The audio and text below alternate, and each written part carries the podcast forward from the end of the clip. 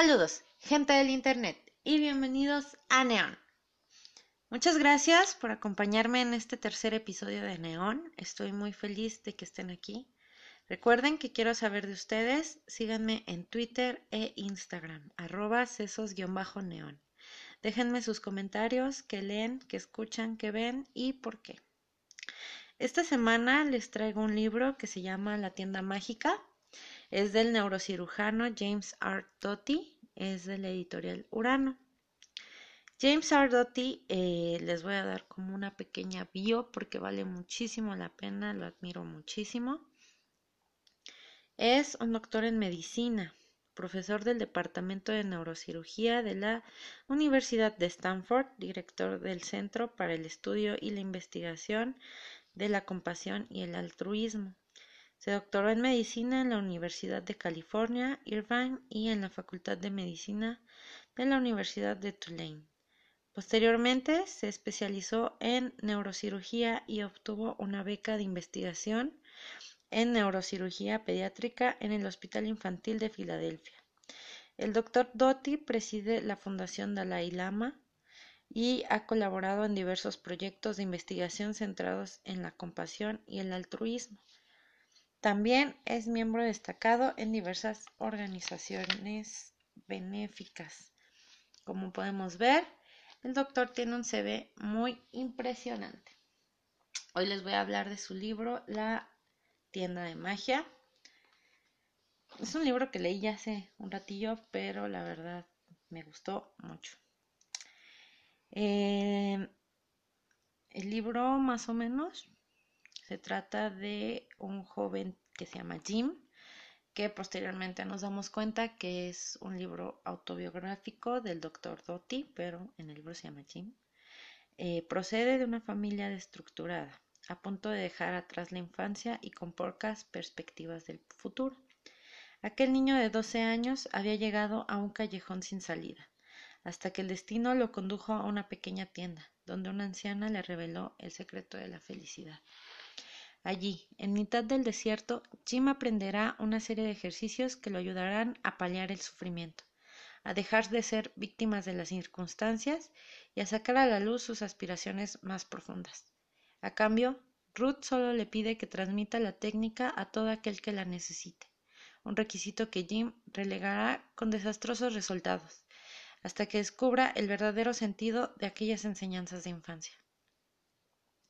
Hoy convertido en un reputado neurocirujano, James Ardotti ha dedicado sus investigaciones a desentrañar el secreto de las lecciones aprendidas tras visitar la pequeña tienda, cómo se comunican el cerebro y el corazón, qué efectos tiene la compasión en el cuerpo y cómo podemos usar ese conocimiento para transformar nuestra vida y quizás la de toda nuestra especie.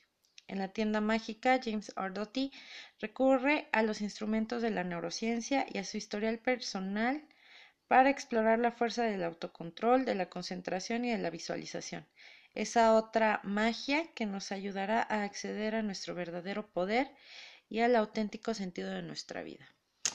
Suena a un libro de autoayuda y está en la sección de autoayuda, pero a diferencia de otros libros de autoayuda, o bueno, la verdad es que no, no he leído demasiados, pero este me gustó mucho.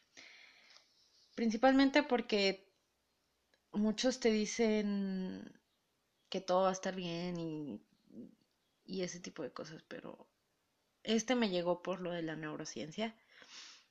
Me interesa muchísimo la neurociencia, que como nuestro cerebro es, es capaz de autoprogramar, bueno, no autoprogramarse porque nosotros lo hacemos consciente. Sí, autoprogramarse en lo inconsciente, pero, o sea, cómo podemos cambiar eso. No les quiero espolear el libro porque pues es muy bueno. ¿Qué magia le mostró Ruth a ese pequeño niño para que se convirtiera en el reconocido doctor que es ahora? El poder de la neuroplasticidad. ¿Qué es? Les voy a dar una pequeña introducción a la neuroplasticidad.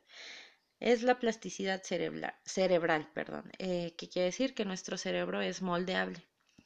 Contrario a lo que se conocía anteriormente, eh, de que nuestro cerebro se forma y nuestra conducta se define desde, desde muy niños, nos muestran estudios de que el cerebro es capaz de adaptarse y cambiar como resultado de la conducta y la experiencia. ¿Qué quiere decir eso? Antes se creía que la estructura cerebral solo era durante la infancia y que cuando nos convertíamos en adultos, estas eh, estructuras eran imperturbables. O sea, no sé si alguna vez han escuchado así de, es que siempre he sido así, es que no puedo cambiar eso porque siempre he sido así desde pequeño. Y pues no, o sea, toda conducta eh, es, se puede cambiar. Entonces, si les dicen que no pueden cambiar, les están mintiendo. Incluso nosotros nos podemos mentir a nosotros mismos, en el sentido de que no puedo hacer eso. ¿Por qué? Porque no se me facilita. Es no, todos son habilidades o conocimientos eh, desarrollados o aprendidos. O sea, el cerebro siempre puede cambiar cómo funciona. ¿Qué es la plasticidad cerebral? En el cerebro tenemos 100 mil millones de neuronas. Anteriormente se creía que la neurogénesis, que es la producción de nuevas neuronas, se detenía un poco después de nacer. O sea, antes se creía que nacíamos con cierta cantidad, con nuestras 100 mil millones de neuronas, y a lo largo de nuestra vida, pues iban a ir muriendo y pues ya no íbamos a tener más neuronas. Pero hoy ya se sabe que el cerebro tiene la capacidad de reorganizar sus rutas neuronales, perdón, y aparte de hacer neurogénesis en un lugar que se llama hipocampo. Está como en la parte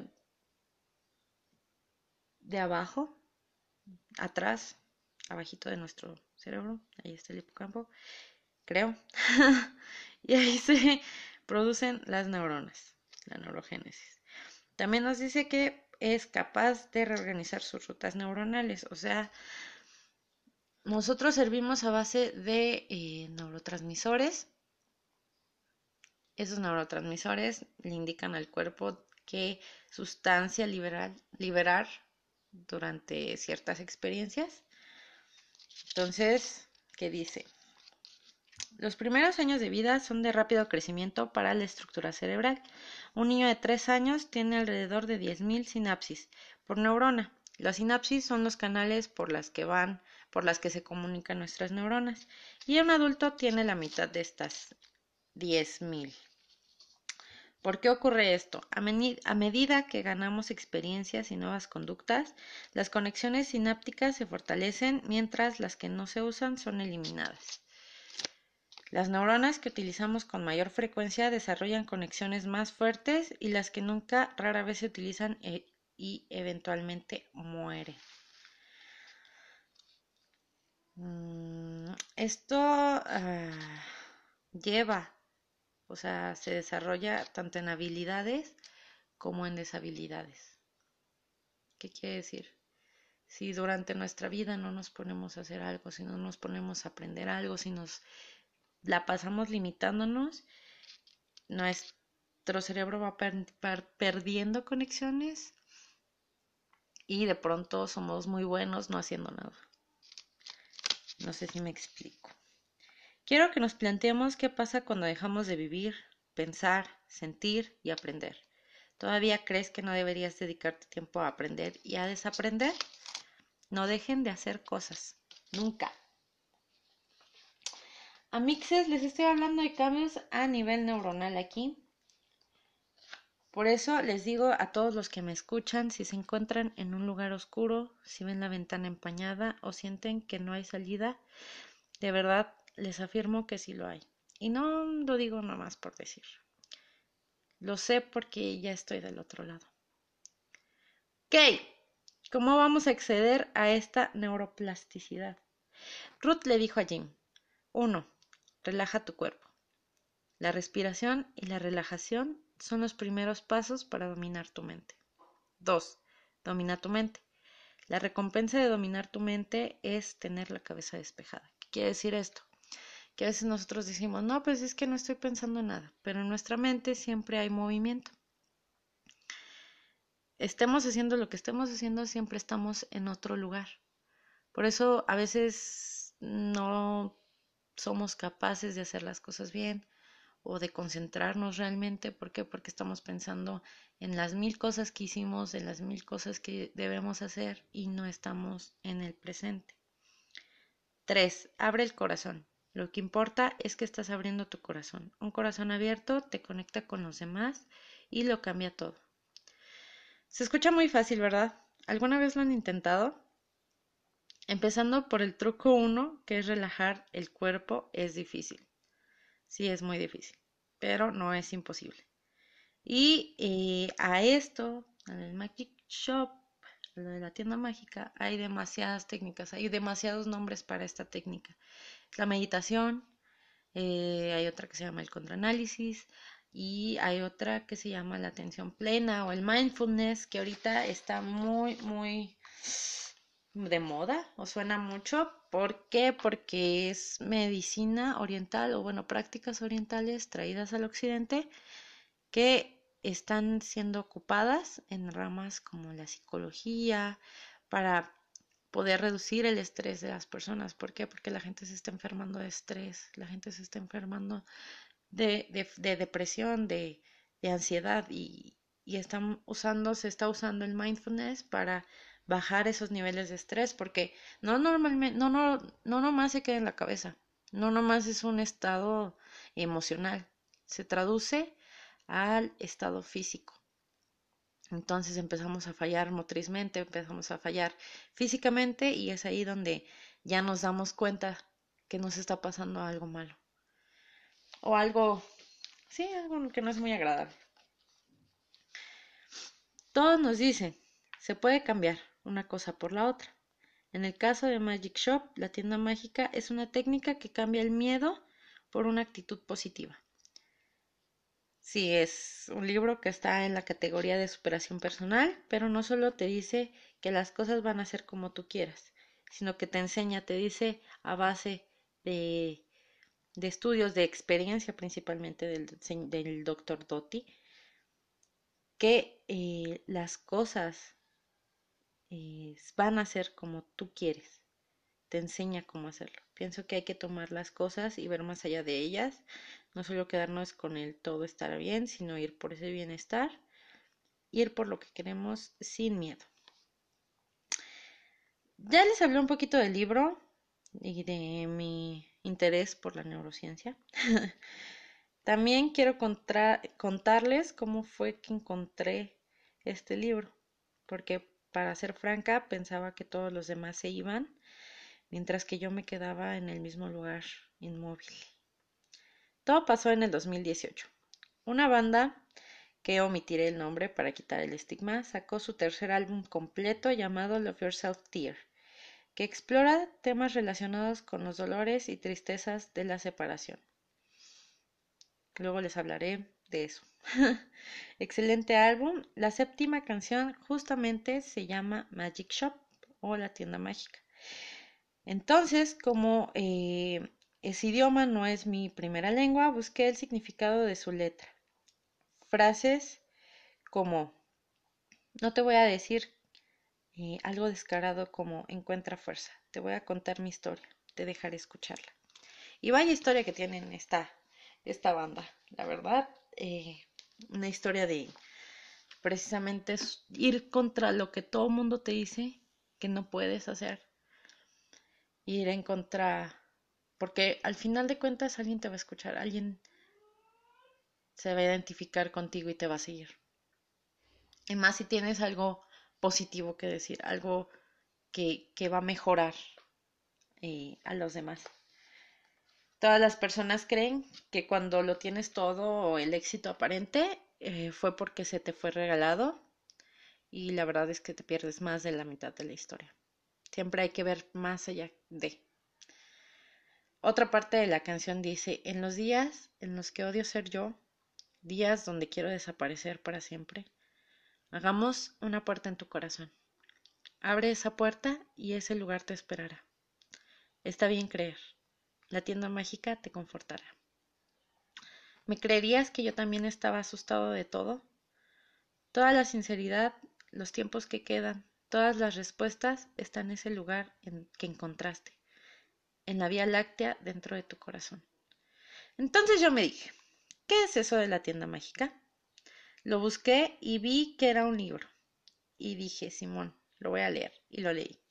Y me llevó a ver que todo lo que te dicen es para que vayas más allá.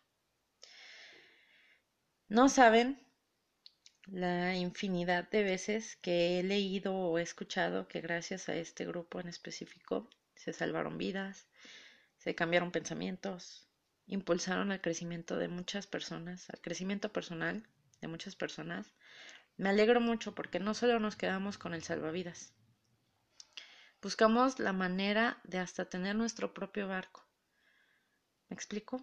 Se trata de buscar y de hacer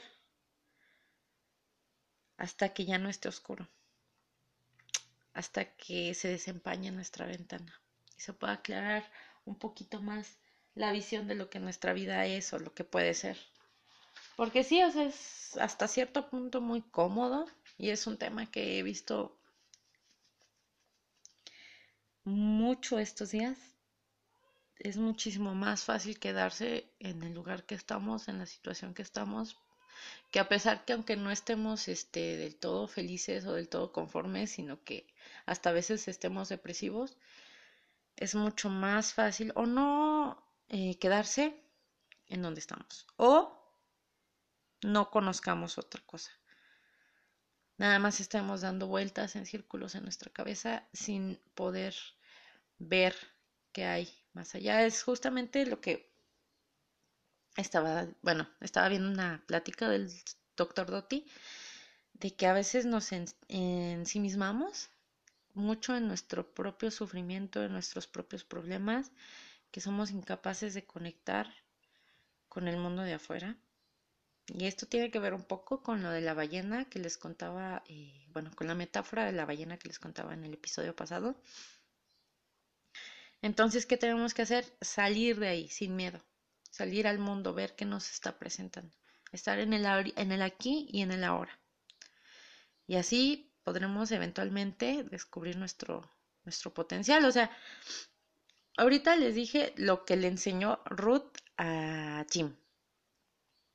Y se escucha súper fácil. Pero si lo ponemos en práctica, lo vamos a dominar. Pero ¿qué nos va a llevar a eso? O sea, la intención de nuestra vida, ¿qué queremos para nuestra vida? ¿Para qué vamos a usar esa habilidad aprendida? Para cuestiones muy personales, para cuestiones del éxito aparente, para, para qué lo vamos a usar. Y esa es una respuesta que cada quien tiene que encontrar y tiene que descubrir hasta que se sienta conforme con uno mismo.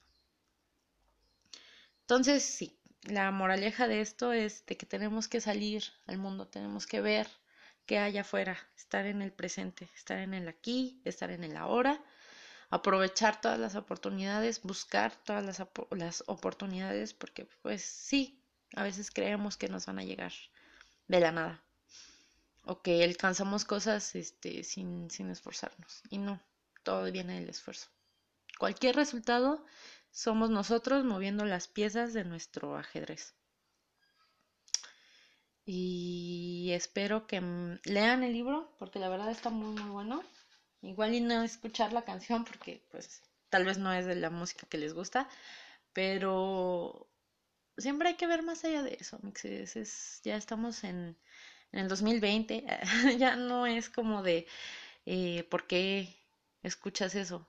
O sea, desvalorizando, sino realmente ver por qué la gente está escuchando eso. Realmente ver qué te hace voltear hacia ellos, hacia eso.